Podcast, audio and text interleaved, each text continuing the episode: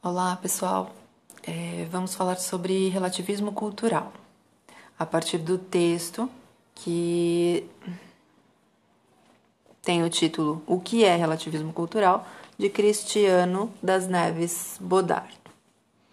Então, o texto começa falando sobre o que é relativizar, né? É, passando a ideia de que é, o conceito de relativizar é, é, trabalha com a ideia de que não existiriam normas e valores absolutos, né? Portanto, não deveríamos avaliar o outro a partir dos nossos próprios valores e normas, né? Como se os nossos valores fossem absolutos e devessem ser copiados, né? Então, partindo desse conceito de, de relativizar, né? De relativismo, nós passamos a pensar então conceito que é usado na sociologia e na antropologia sobre relativismo cultural. Então, inserindo esse conceito de relativizar, né, de olhar o outro a partir dele mesmo, para o relativismo cultural, né, que seria olhar o outro a partir dele mesmo mas considerando né, esse ele mesmo como um ser que é inserido numa sociedade, numa cultura, ok? Então, a sociologia e a antropologia, né, as ciências sociais como um todo, elas vão se preocupar em falar do, da cultura a partir dela mesma, né, dos valores dos povos né, da cultura de cada grupo a partir do próprio grupo. Né? E isso envolveria, então, também a noção de etnocentrismo, né? que é uh, a, a postura que deve ser evitada, segundo os antropólogos. Né? E o que seria o etnocentrismo?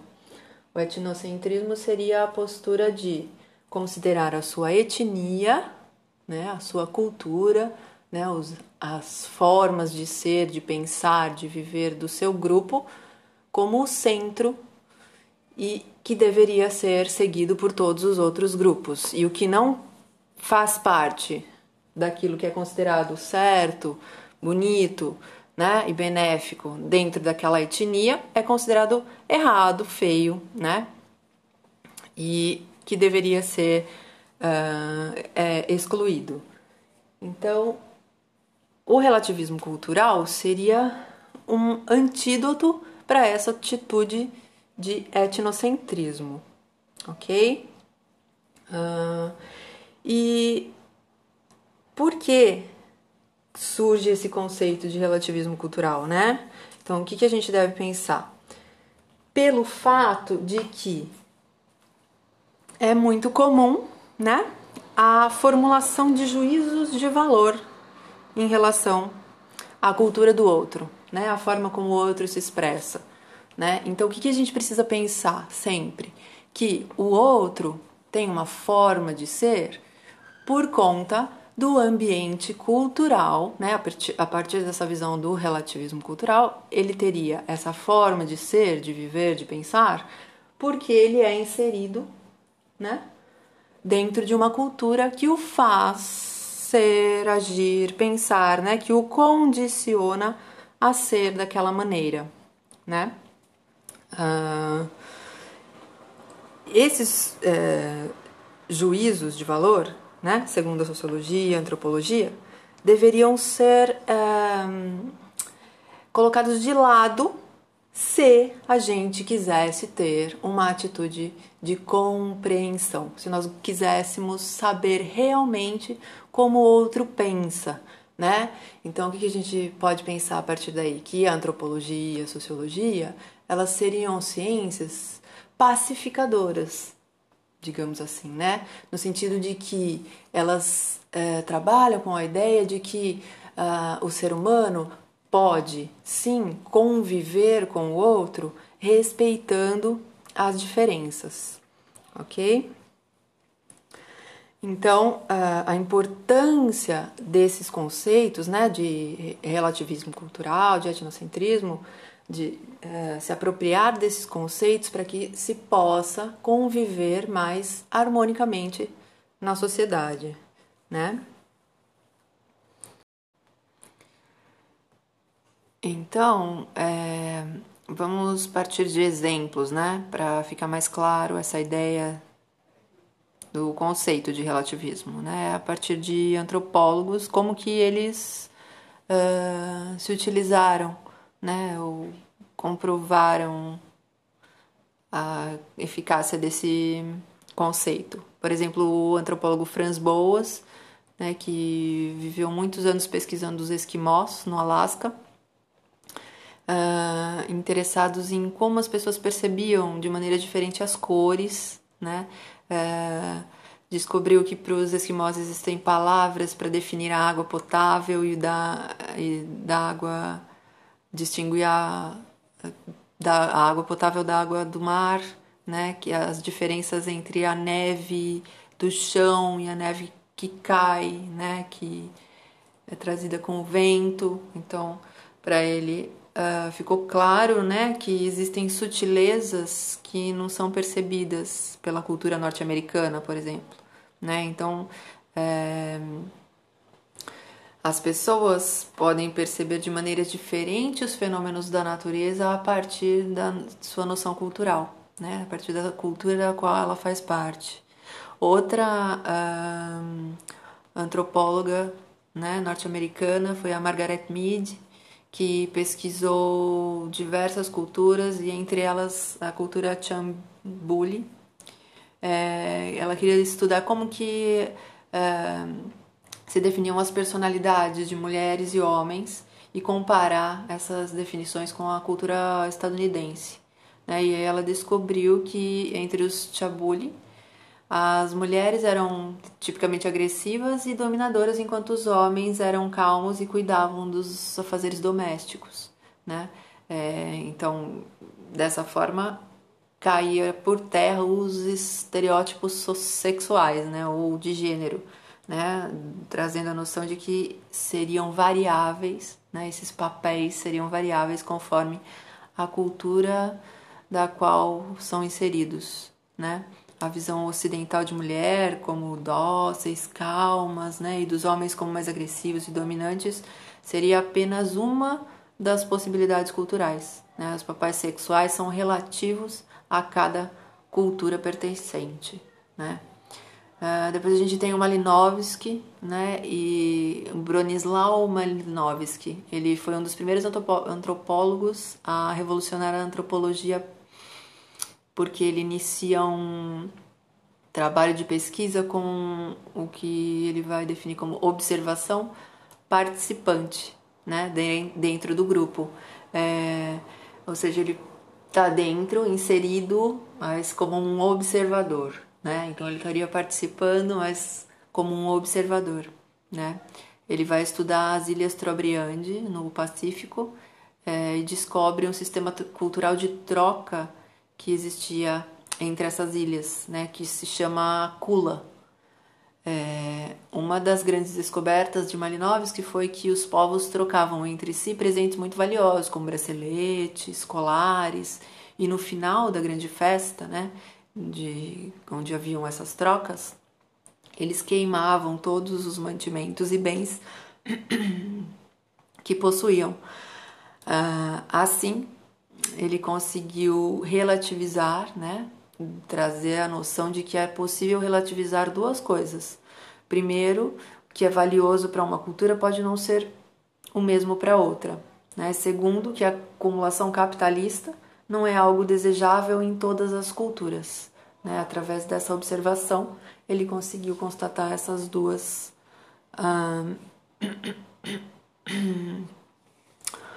relativizações né? Da Mata, que é um dos nomes dos antropólogos brasileiros, né? Ele, ele vai é, estudar os Apinaié em Goiás, no Brasil, e vai uh, descobrir que os nomes pessoais dos apinaiés servem como uma forma de estabelecer relações sociais entre o tio materno e o sobrinho. Né? Os nomes não poderiam ser transmitidos de pai para filho porque existem regras específicas para essa transmissão, diferente né, das sociedades ocidentais, onde o nome geralmente serve para individualizar, né, na maioria dos casos. A escolha do nome é feita é, de maneira aleatória e diversificada, né? que não teria necessariamente a ligação entre alguém da família, né? o nome pessoal, né? que viria acrescido de sobrenomes, que aí sim ligaria a família. Né? Uh, Salins é outro antropólogo que vai estudar o vestuário da sociedade norte-americana. Né? E aí é, ele inova né, na ideia de que a relativização pode ser feita não só entre culturas, né, povos de outros países, né, entre uh, países diferentes, mas dentro de um mesmo país, né, ou dentro de culturas, por exemplo, uh, da cultura ocidental, né, separando cultura ocidental da oriental, a diferença entre a noção de vestimenta, o significado que se dá para o modo de vestir dentro da sociedade ocidental para a sociedade oriental, por exemplo, né? Uh, cada vestimenta teria um significado específico, como por exemplo, uh, não se pode ir à praia de terno, como não se pode ir de biquíni a um museu, né? É... Então ele faz uma descrição da estranheza com que se pode observar a forma como os norte-americanos se vestem, né? E o que cada vestimenta representaria culturalmente para os americanos, né? Diferenciando essa visão de visões de outras culturas. Um, como se houvessem né, roupas para cada ocasião, né, a adequação de roupas para cada ocasião. E também haveria a separação ou a diferenciação entre roupas masculinas e femininas, né, uh, por gênero, por exemplo, né. Uh, mas, né, cada cultura vai ter a sua maneira de significar essas formas de se vestir, né. Uh, assim, o relativismo cultural faz-nos perceber como uma diversidade possível, né? A diferença é uma diversidade possível, né? E não como algo inferior ou pior, né? Que deva ser eliminado. Cada cultura percebe e age em relação ao mundo de maneira diferente, né? Consequentemente, não a melhor ou pior, ok? Outra questão importante de se falar é a questão uh, que é uma crítica que se faz ao conceito de relativismo cultural por ter, por ele poder, né, ter efeitos políticos, né, importantes, né. Uh, primeiro, a questão positiva, o lado positivo do relativismo cultural, né, um efeito político importante no sentido positivo, que é a ideia do combate ao etnocentrismo, do combate ao racismo, né? Uh, porém, há críticas a esse conceito no sentido de que ele pode estar ultrapassado, né? Ele foi muito valioso, né, com as ideias desses antropólogos no sentido de trazer essa valorização da diversidade, né, do olhar para o outro através do que o outro é, né, por ele mesmo e não a partir do que eu acredito que ele seja a partir dos meus valores. Né? Isso é não pode ser é, deixado de lado, né? Mas o problema estaria, né, a partir da noção do relativismo cultural radical, né, que, principalmente na visão do Boas, né, que acaba é, muitas vezes endossando a, a, visão da existência de culturas é, separadas, distintas, né, que uh, não trariam a, a, ideia de transformação em si, né, como se elas fossem estáticas em si, né, e que não daria a possibilidade de, de se transformar, né, porque uh, uh, não há a possibilidade do de fora olhar e, e, perceber, né, ou poder falar sobre aquela uh, cultura, né?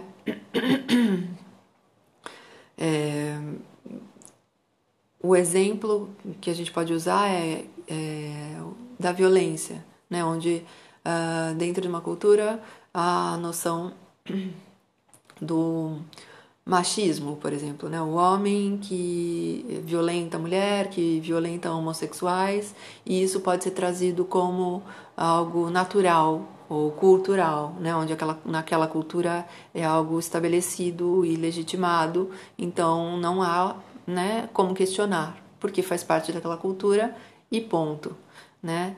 É, e, e essa o relativismo cultural daria brecha, então, né, estaria ultrapassado, segundo alguns antropólogos, por trazer essa possibilidade de inquestionamento, né, de não podermos questionar a ideia da violência em determinadas sociedades, né? Uh, ou a questão de uh, por que se come cachorro na China, né? É, que porque né, é, as mulheres são esterilizadas em determinados locais, em determinados países. Bom, é, mutiladas, né? Uh, não, então, através dessa visão do relativismo cultural, nós não poderíamos, né, do relativismo cultural radical, nós não teríamos a possibilidade de questionar essas regras de determinados países. Uh, então, que para alguns antropólogos seria uma visão ultrapassada, já que nós não teríamos como é, respeitar o outro, né? Daí surge já isso que vem depois, né? A noção de direitos humanos, né? Que vai questionar essa questão de que algumas sociedades têm teria propriedade do seu povo, né? Então aí, mas isso é outra é questão para outra aula. Uh, para esses antropólogos, né, mas atuais, seria necessário levar em conta que as diferentes pessoas que existem dentro da cultura, né, dentro dessa visão aí mais de é, humanista, né, uh, que as condições em que elas estão submetidas depende, né?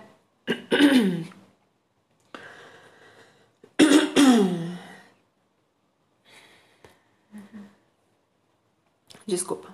É, é, então, dentro de um, uma cultura existiriam as condições em que as pessoas são submetidas e as possibilidades deveriam ser consideradas as possibilidades de mudança, né? Se aquilo está sendo é, danoso para aquela cultura, né? E isso, quem vai dizer então que é danoso, o que não é, né? O que é bom, o que é ruim para uma cultura dentro dessa visão relativista, né? Então haveria uma crítica em cima dessa noção de relativismo, né? E aí vão propor a ideia de a noção de povo para substituir a noção de cultura, né? Tentando vislumbrar que as transformações uh, são possíveis dentro é, de um, de um, determinado grupo, né? Para poder uh, assumir a, a noção de transformação, né? Bom, é, de todo modo, então, o relativismo cultural é um dos conceitos muito importantíssimos, né? Um, um dos conceitos muito importantes da antropologia e que a gente viu que produz efeitos políticos, né? Contudo, é também necessário estar atento ao desenvolvimento das pesquisas que aprofundam cada vez mais o conhecimento sobre a diversidade humana. Ok? Obrigada e até a próxima.